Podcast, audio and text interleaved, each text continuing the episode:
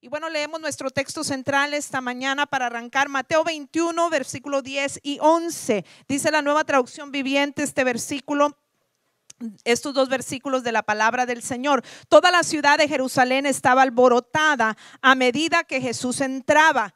¿Quién es este? preguntaban. Y las multitudes contestaban, es Jesús, el profeta de Nazaret de Galilea. Lo leo también en la nueva versión internacional. Dice, cuando Jesús entró en Jerusalén, toda la ciudad se conmovió. ¿Quién es este? preguntaban. Este es el profeta Jesús de Nazaret de Galilea, contestaba la gente. Padre, que esta palabra que hoy vamos a compartir, Señor, produzca fruto en cada vida y en cada corazón. Quita todo lo que estorbe, todo lo que perturbe, todo lo que quiera impedir que tu palabra cumpla el propósito por el cual es enviada y en todo sea tu nombre glorificado. Amén y amén. Y bueno, pues en este momento que estamos recordando la entrada triunfal de Jesús a Jerusalén, previo a su muerte y resurrección, era solo cuestión de días para que lo crucificasen. Y Jesús estaba entrando a Jerusalén, donde se encontraba una gran multitud. Este suceso, como dije, es conocido como la entrada triunfal o el Domingo de Ramos. Eh, es el primer suceso en esa última semana de la pasión de Jesucristo. Cuando Jesús entra a la ciudad de Jerusalén, encuentra entre esta multitud a dos eh, tipos de personas o a dos clases de personas o a dos categorías de personas. Estaban los que no conocían a Jesús, quizás habían oído hablar de Jesús, quizás eh, seguramente habían oído hablar porque la fama de Jesús se había difundido por toda la tierra, por toda la región y, y habían oído hablar de él, pero no lo conocían en una relación personal con él y preguntaban, ¿quién es este? No sabían, no, no, habían tenido una experiencia personal con Jesucristo. Los otros eran aquellos que sí le habían conocido, que sí le habían experimentado y que sin titubear contestaban, este es Jesús. Amén. Jesús que significa Salvador, el Mesías, el enviado de Dios, Dios mismo hecho carne en pro de la humanidad. Esta pregunta no pertenece solo a la Jerusalén de aquel entonces, de ese primer siglo. A lo largo de los siglos y hasta el día de hoy la gente está opinando y especulando sobre la identidad eh, de Jesús, de quién es eh, Jesús de Nazaret. Algunos dicen que fue un simple maestro que era muy sabio. Otros dicen que Jesús fue uno de una larga lista de profetas, uno de muchos y eh, más de un apologista ha argumentado que solo hay tres posibilidades en cuanto a la identidad de Cristo, que era un mentiroso, que afirmaba falsamente ser Dios, o que era un lunático, auténtico loco y delirante, fuera de contacto con la realidad, o tercero, él era de hecho quien dijo que él era el Hijo del Dios viviente, el Señor.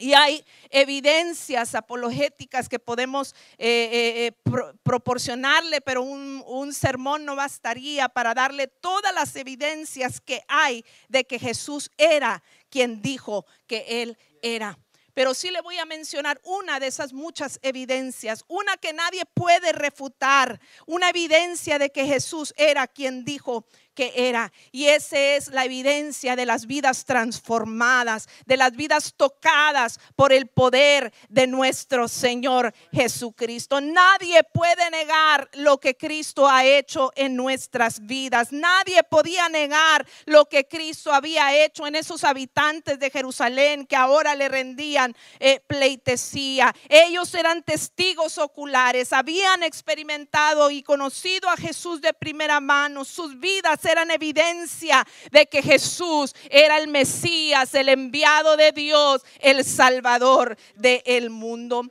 Los habitantes de Jerusalén en este pasaje eran esos testigos oculares que experimentaron las maravillas de Dios en sus vidas. Por eso cuando algunos preguntaron, ¿quién es este?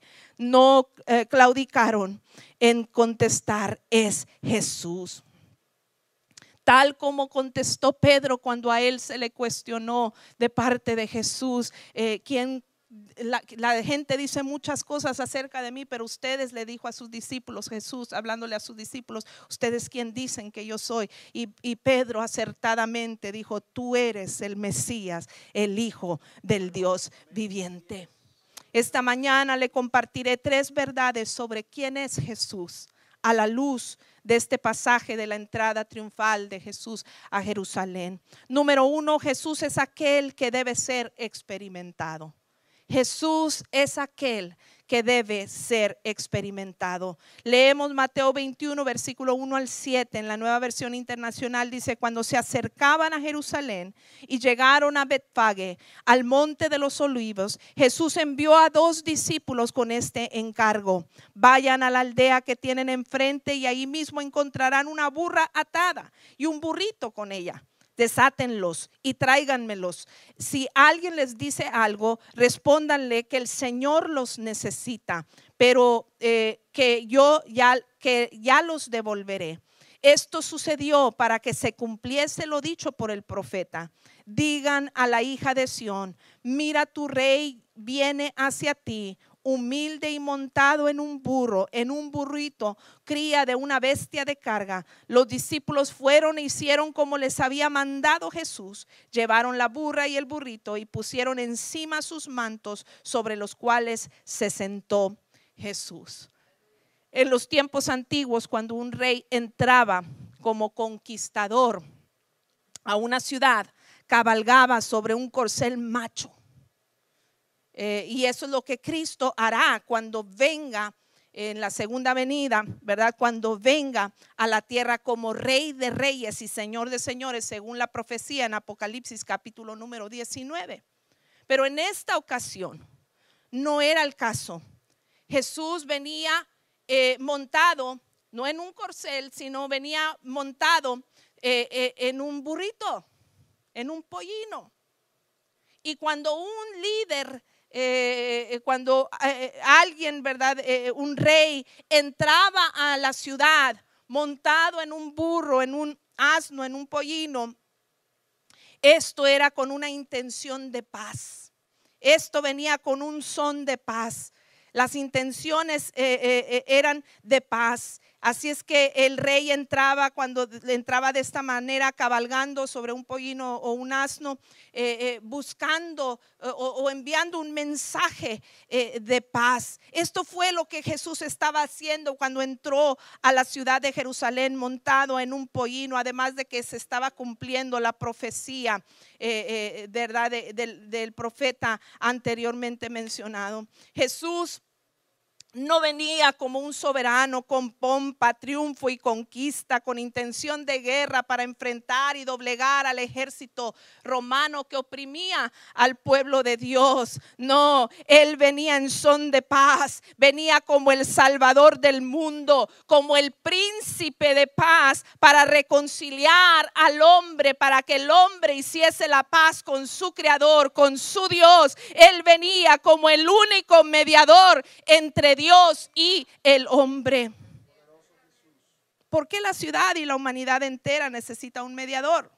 Para hacer las paces con Dios. Es para hacer las paces con Dios. ¿Por qué? Porque todos somos pecadores y el pecado nos, hace enemigos de Dios.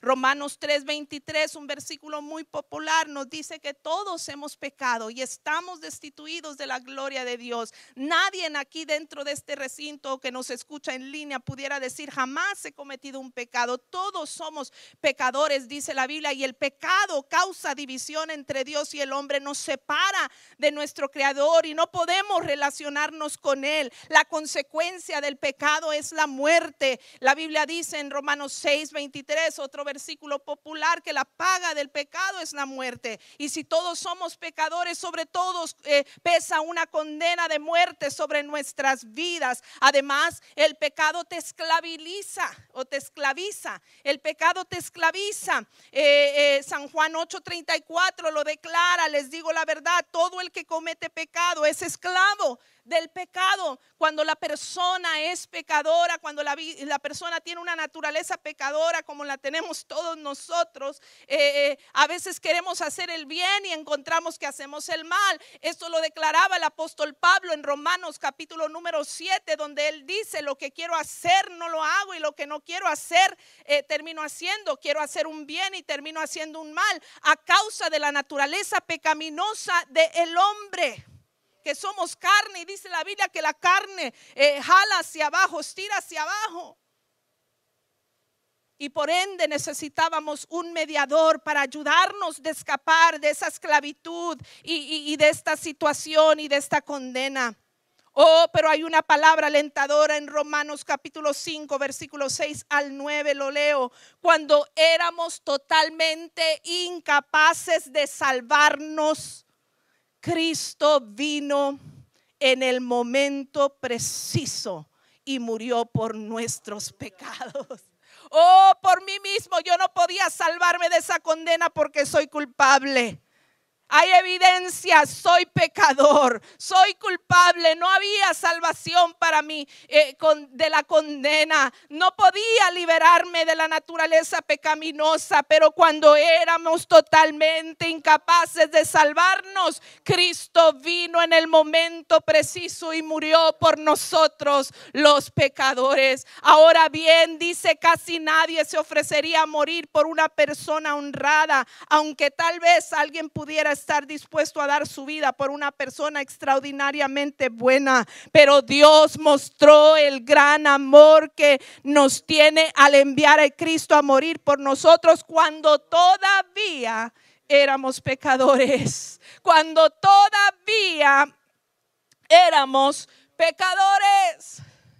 Es decir, Jesús te amó aún en tu condición de pecado. A veces el diablo nos siembra una, una idea equivocada de que tú no puedes acercarte a Dios, que tú no puedes hacer las paces con Dios a causa de tu maldad, a causa de tus errores, a causa de tus eh, pecados. Pero es un concepto equivocado. Dios te amó aún siendo eh, pecador, aún en la condición de pecador. Dios te amó aún en tu pecado eso quiere decir que no hay nada malo que tú puedas hacer que haga que Dios no te ame. Y no hay nada bueno que puedas hacer que haga que, haga que Dios te ame más. Simplemente Dios te ama incondicionalmente y te lo demostró dando su vida por tu rescate, pagando tu condena, siendo nuestro sustituto. Alguien tenía que pagar porque había una sentencia eh, de culpabilidad y de muerte sobre nuestras vidas, pero ese alguien no fuimos tú ni yo. No se trata de nada de lo que tú o yo hagamos. Eso fue todo lo que Jesús hizo por amor a ti y por amor a mí. Nos amó de tal manera que envió a su Hijo unigénito para que todo aquel que en él crea no se pierda, mas tenga vida eterna. Haciendo la obra de reconciliación cumpliendo el mensaje que lanzaba cuando se montaba sobre ese pollino, ayudándonos, conduciéndonos, siendo el mediador para que el ser humano pudiese reconciliarse con su Dios. Ese pensamiento es extraordinario cuando pensamos en la forma que Dios me amó, aún siendo pecador. Mientras Romanos 6:34 dice que el que comete pecado es esclavo del pecado, el versículo 32 de ese mismo capítulo dice, y conocerán la verdad y la verdad los hará libres. Yo no puedo liberarme por mí mismo, pero lo puedo lograr cuando conozco a Jesús. Y estos habitantes de Jerusalén conocían a Jesús de primera mano, lo habían experimentado y entendían la magnitud de la obra maravillosa que Cristo había hecho en sus vidas, trayéndoles libertad de lo que ellos mismos no podían libertarse. Dios sabe todo de ti.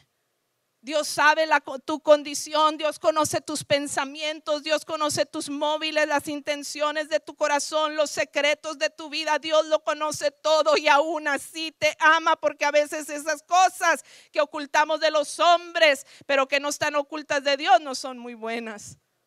Pero Dios aún allí nos ama y nos da esperanza cuando venimos al conocimiento de Él.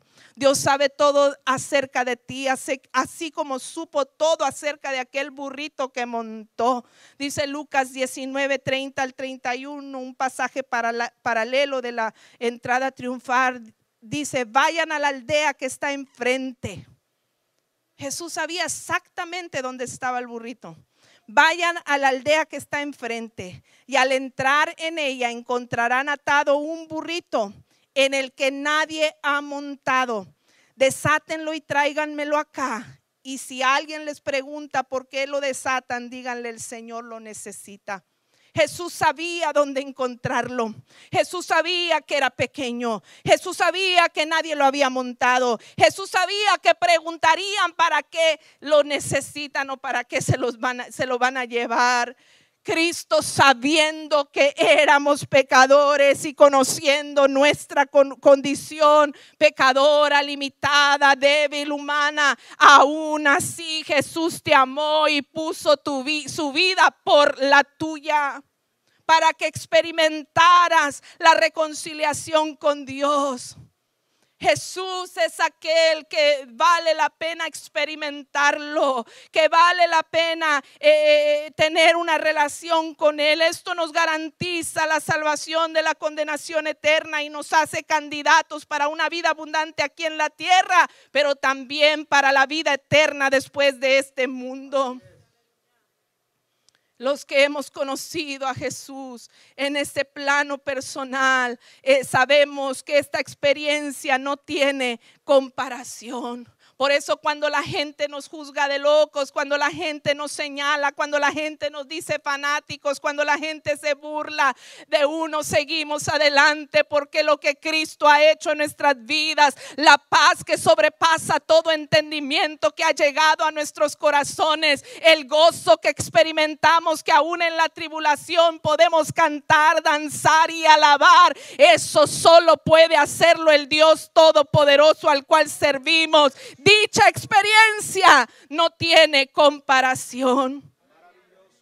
Si no lo has experimentado, te invito a experimentarlo. Todo lo que necesitas es aceptar ese sacrificio que Cristo hizo en la cruz del Calvario para pagar tu condena, para justificarte y hacerte candidato para sus bendiciones y la vida eterna.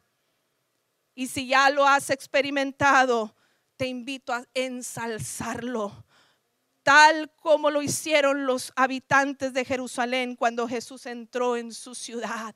Lo ensalzaron.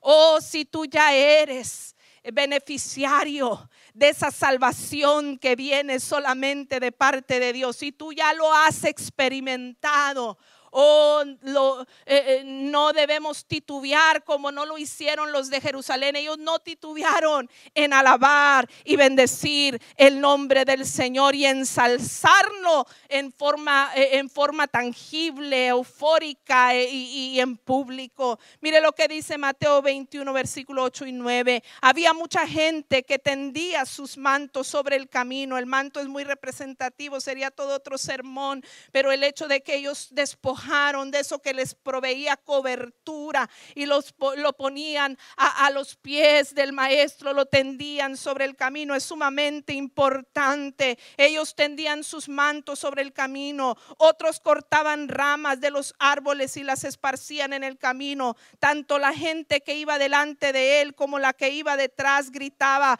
Osana al Hijo de David, bendito el que viene en el nombre del Señor, Osana en alturas.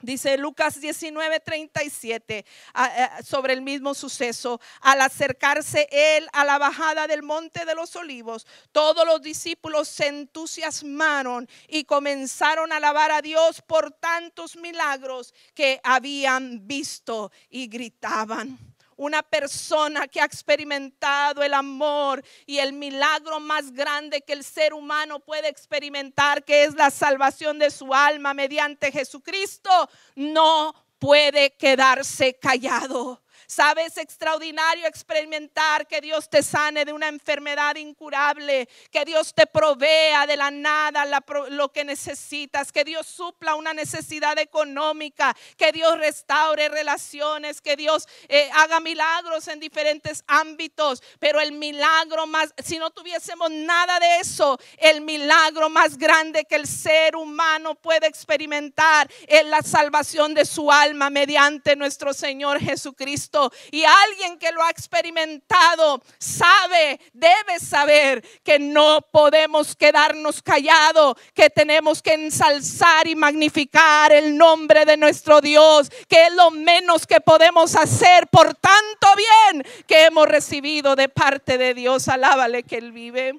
Romanos 5, 9 al 11, mire qué extraordinario. Entonces ya que hemos sido hechos justos a los ojos de Dios por la sangre de Cristo, con toda seguridad Él nos salvará de la condenación de Dios, pues como pues como nuestra amistad con Dios quedó restablecida por la muerte de su Hijo cuando todavía éramos sus enemigos, con toda seguridad seremos salvos por la vida de su, de su Hijo. Así que si ya somos salvos por la vida de Jesucristo, dice, así que ahora podemos alegrarnos por nuestra nueva y maravillosa relación con Dios, gracias a que nuestro Señor Jesucristo nos hizo amigos de Dios. Oh, la experiencia de ser reconciliados con el Padre mediante Jesucristo tiene que provocar alegría, tiene que provocar alabanza, tiene que provocar que yo cuente las maravillas de Dios en mi vida. Pero como si no fuera poco, el amor de Dios es tan vasto que no solo nos dio salvación, sino que nos dio poder de Dios para alcanzar muchos otros beneficios. Dice Efesios 3, 18 al 20. Espero que puedan comprender cómo corresponde a todo el pueblo de Dios, cuán ancho, cuán largo, cuán alto, cuán profundo su amor. Es mi deseo que experimenten el amor de Cristo aun cuando es demasiado grande para comprenderlo todo, entonces serán completos con toda la plenitud de la vida y el poder que proviene de Dios. Y ahora que toda la gloria sea para Dios, quien puede lograr mucho más de lo que pudiéramos pedir o incluso imaginar mediante su gran poder que actúa en nosotros. Cuando pensamos en la experiencia que hemos tenido de salvación y todos los beneficios que ha venido con ello, no podemos quedarnos callados. Te dice Efesios, tienes que glorificar a Dios por ese amor tan ancho, tan profundo, tan alto que a veces mi mente humana y finita no logra comprender y que por ende me hace todavía más maravillarme y enaltecer el nombre del Dios Todopoderoso. El que ha experimentado tales, tales cosas no puede mantenerse pasivo. Note que escogí la palabra ensalzar para este punto. Jesús debe de ser ensalzado. A veces usamos como sinónimo la palabra exaltar, es válido, pero exaltar es alabar a una persona o una cosa resaltando mucho sus cualidades o méritos. Es lo que hacemos, ¿verdad? Cuando alabamos a Dios. Conceder, conceder grandeza, honor o gran valor a una persona o cosa. Y ensalzar es lo mismo que exaltar, pero contiene un detalle más. Dice, ensalzar es exaltar con entusiasmo. Con entusiasmo.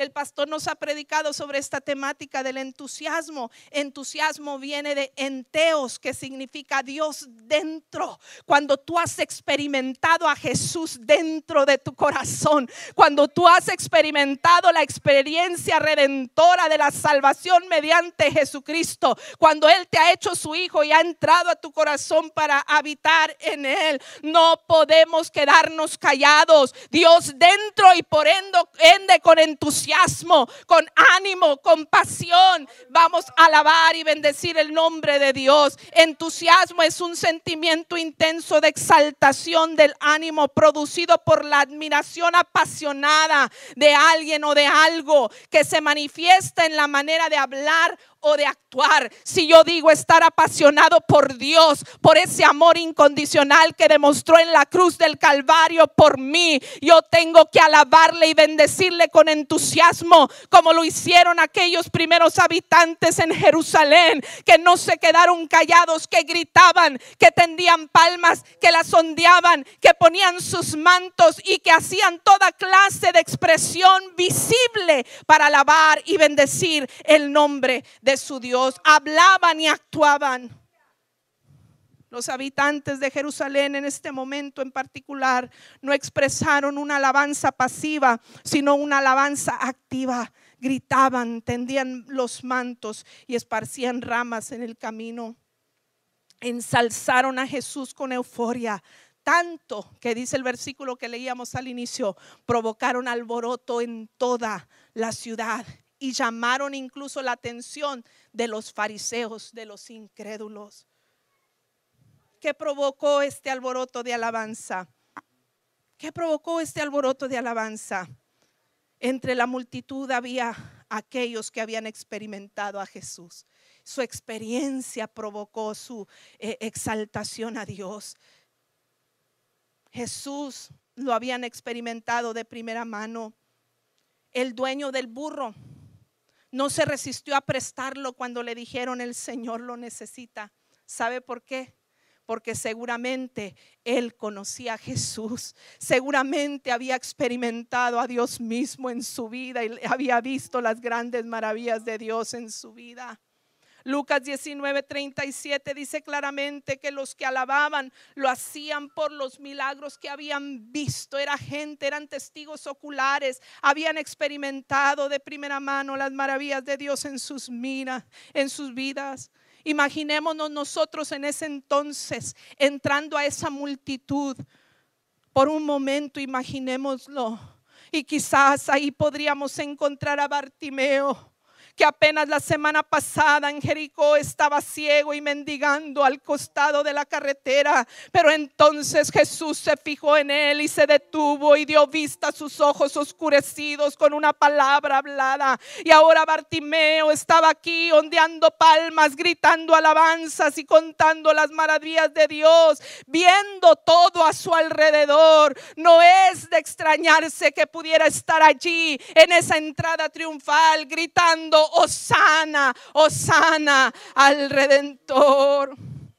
Y quizás ahí estaba aquel hombre con lágrimas, lágrimas de alegría corriendo por su rostro, por sus mejillas. Es Lázaro, Lázaro, Lázaro de Betania, que no hace mucho había estado muerto en una tumba, su cuerpo ya, eh, ya oliendo mal porque tenía cuatro días de muerte. Pero llegó Cristo a la escena y le volvió la vida y le dio una nueva vida y una nueva oportunidad para seguir adelante. ¿Cómo no alabar y bendecir el nombre del Señor? Y ahí estaba ese hombre antes lisiado durante 38 años. Eh, no se pudo incorporar, tirado junto al estanque de Bethesda. Pero mírenlo ahora danzando, cantando, gritando sus propios hosanas al Rey de Reyes y Señor de Señores.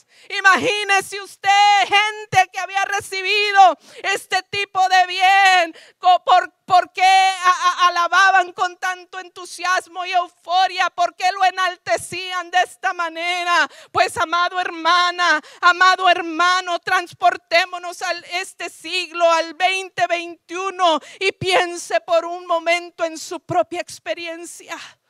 Piense en la salvación de su alma. ¿Dónde estaba usted? ¿Hacia dónde se dirigía antes de que Cristo llegara a su vida? Quizás muchos ya estuvieran seis pies bajo tierra, muertos por el camino equivocado que estaban transitando. Otros quizás estuviesen presos. Otros quizás estuviesen eh, eh, sin saber de sí porque víctimas de los vicios. Eh, otros quizás eh, al borde del suicidio, qué sé yo, con familias desintegradas, pero piense y mire cómo se encuentra ahora, gracias a que un día tuvo un encuentro personal con Jesucristo y Él lo transformó todo. Usted lo ha experimentado, no podemos callar, tenemos que enaltecerlo porque Él es digno de eso y mucho más. Alábele que Él vive. Piense no solo en la salvación, en tantos bienes que hemos recibido de parte de Dios, aún sin merecerlo, como no alabarle. Que nuestra alabanza sea tan apasionada que la gente a nuestro alrededor se conmueva que la gente a nuestro alrededor vea por qué alaban así, por qué gritan así, por qué cantan en medio de un funeral, por qué levantan sus manos y le dan gracias al Señor. Yo quiero lo que tiene Él, yo quiero lo que tiene ella que suba tu alabanza en este día de Domingo de Ramos y todos los días de nuestra vida, que suba nuestra alabanza. Dios merece eso y mucho más, que suba tu alabanza de tal manera que el mundo oiga de tus labios las maravillas de Dios, que la forma entusiasta y apasionada que alabes provoque que tu ciudad se conmueva, que tus vecindarios se conmueva, que tus vecinos se conmuevan, que tu familia se conmueva, que tus hermanos y tus hermanas se conmuevan, que tus hijos se conmuevan, que tu esposo se conmueva, que tu esposa se conmueva, que la gente a nuestro alrededor se conmueva por la forma apasionada que le correspondemos a Dios por tan grande amor. Lucas 17, 37 al 40 dice al acercarse él a la bajada del monte de los olivos, todos los discípulos se entusiasmaron y comenzaron a alabar a Dios por tantos milagros que habían visto, gritaban, bendito el rey que viene en el nombre del Señor, paz en el cielo y gloria a Dios, gloria en las alturas. Algunos de los fariseos que estaban entre la gente reclamaron a Jesús, maestro, reprende a tus discípulos, pero él respondió, les aseguro que si ellos se callan, gritarán las piedras. Y yo esta mañana te reto, no permitas que las piedras alaben por ti, no permitas que las piedras hablen por ti, que suba tu, tu alabanza. Tú tienes motivos de sobra para ensalzar a Jesús y gritar tus propios hosanas. Nuestro entorno no solo es conmovido por la forma en que alabamos, sino por las formas, las cosas prácticas que hacemos para que Jesús sea extendido a todos. Cuando eres intencional en extender a Jesús a otros. Y este es el tercer punto. Jesús es aquel que debe ser extendido. Jesús es aquel que debe ser extendido. Mateo 21, 10 y 11 dice, cuando Jesús entró en Jerusalén, toda la ciudad se conmovió. ¿Quién es este? Preguntaban. Este es el profeta Jesús de Nazaret. Contestaba la gente. El versículo que leíamos en la nueva traducción viviente dice, este es Jesús, dice primero y luego el profeta, porque ellos no hallaban cómo identificar, pero sabían que era de parte de Dios. Jesús no era de bajo perfil cuando entró a Jerusalén. A veces hay muchos cristianos de bajo perfil, ¿verdad? Nadie sabe, por no decirlo de otra manera, ¿verdad? nadie sabe que son cristianos. Ni en la escuela, ni en el trabajo, ni en la oficina, ni en ninguna parte. Conocen más la vitacilina que, que, que su cristianismo. Son cristianos de bajo perfil, pero Jesús no nos dejó esa muestra. Él no fue un cristiano de bajo perfil. Jesús cuando entró a Jerusalén, informa Mateo, eh, eh, eh, entró de una forma impactante, de tal manera que toda la ciudad se conmovió cuando llegó. La gente estaba perpleja y aún los que no le conocían decían, ¿quién es este? Deseas que Dios se mueva de tal manera que tu propia ciudad se conmueva y tus vecinos comiencen a preguntar, ¿quién es este? ¿Quién es este que recompuso tu vida y la convirtió en algo hermoso? ¿Quién es este que restauró a tu familia? ¿Quién es este que te liberó de la adicción? ¿Quién es este que restauró tu matrimonio? ¿Quién es este que convirtió tu tristeza en alegría? ¿Quién es este que te dio razón de vivir? ¿Quién es este que ha puesto cántico y alabanza en tu boca? ¿Quién es este? ¿Qué se necesita para que Dios se mueva y sacuda y, y, cause revuelo en nuestra ciudad entera y a nuestro alrededor? Requiere cristianos que lo han experimentado y que lo ensalzan con todo el corazón y que son intencionales en extenderlo al mundo. Esos fieles seguidores que se alineaban en la calle ese domingo de Ramos original, no solo alabaron a Jesús, sino que comenzaron a extenderlo a otros, queriendo que otros conocieran a su Salvador y a su Señor. Nada pudo evitar que compartieran la buena noticia de Jesús, de que Jesús era el Mesías, aquel Mesías tan esperado, que habían encontrado en él esperanza ni los mismos fariseos que se levantaban en contra de Jesús y que querían frenar esto pudieron callarlo. Ellos con entusiasmo lo proclamaban a los cuatro vientos. Atrapados en la emoción de ese momento, la gente comenzó a preguntar, ¿quién es este? Y la multitud que se alineaba en la calle respondió, este es Jesús, el profeta de Galilea. Este es Jesús las personas que se habían reunido no solo experimentaron a Jesús ese día, no solo lo ensalzaron, sino que lo extendieron a otro diciendo, este es Jesús. Cuando hacemos lo mismo, cuando alabamos a Jesús por lo que Él ha hecho en nuestras vidas y compartimos nuestras historias con los demás, las personas que nos rodean también van a preguntar, ¿quién es este? A veces queremos esperar haber ido al instituto bíblico, eh, graduado con una maestría en teología para empezar a compartir a, Jesucristo. No, cada creyente, cada persona que ha experimentado a Jesús como Salvador personal de sus vidas, tiene y conoce lo suficiente para compartir y extender a Jesús a otros. Comparte tu historia, comparte tu experiencia. El mundo puede negar muchas cosas, el mundo hasta puede decir, es que esa Biblia de la que me estás hablando no es verdad, ellos pueden decirlo así, pero algo que no pueden negar es tu vida transformada, es tu experiencia personal. Eh, tú eres evidencia viva de quién eras antes y quién eres ahora. Comparte tu historia, comparte tu experiencia, tan sencillo como esto. Pidámosle a Dios oportunidades. Ore y dígale al Señor, ábreme oportunidades para compartir a Cristo y cumplir con la gran comisión. Hay personas a tu alrededor que urge que conozcan a Jesús y tú, se tú les puedes introducir a Él. Tú se los puedes introducir. Tú se los puedes introducir. Ese fue el caso del ciego de, de nacimiento de San Juan capítulo 9, que preguntaba la gente a Jesús queriendo pescarlo en curva, como luego decimos, le decían, ¿por qué está ciego? ¿Quién pecó él o sus padres? Porque está ciego desde nacimiento.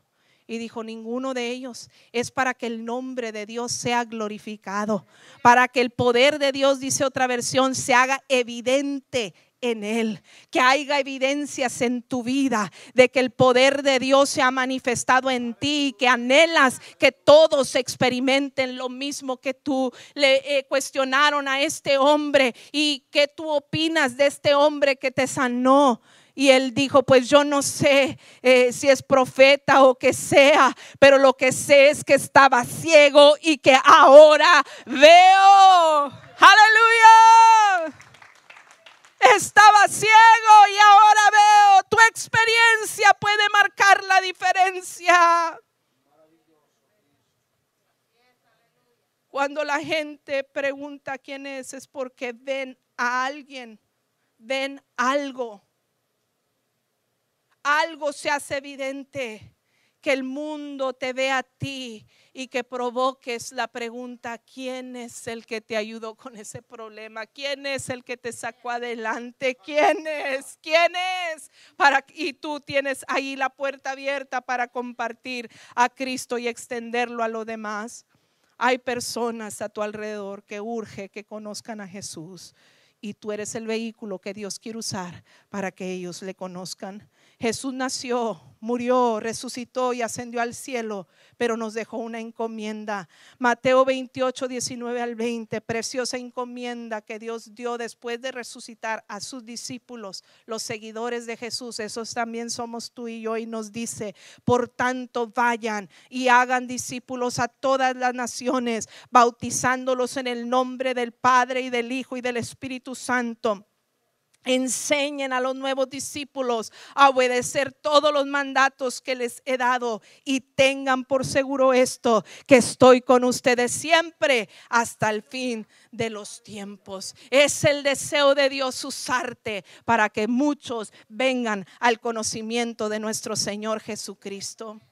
Lo extraordinario es que no solo nos deja la encomienda, sino que también nos deja las herramientas, nos equipó con el poder y la unción del Espíritu Santo para que al momento de dar testimonio pudiésemos ser efectivos. Dice Hechos 1.8, pero recibiréis poder cuando haya venido sobre vosotros el Espíritu Santo y me seréis testigos en Jerusalén, en Judea, en Samaria y hasta lo último de la tierra. Ese espíritu en el original de Hechos capítulo número 1 versículo número 8 significa dunamis, dunamis que es dinamita. Dios te ha dado la dinamita que es el poder del Espíritu Santo para que cuando prediques la palabra, para que cuando des testimonio, para que cuando te conduzcas cada día, para que cuando alabes a Dios con tus labios, con tus manos, con tu cuerpo, la gente a tu alrededor sea impactada por el amor y el poder de Dios.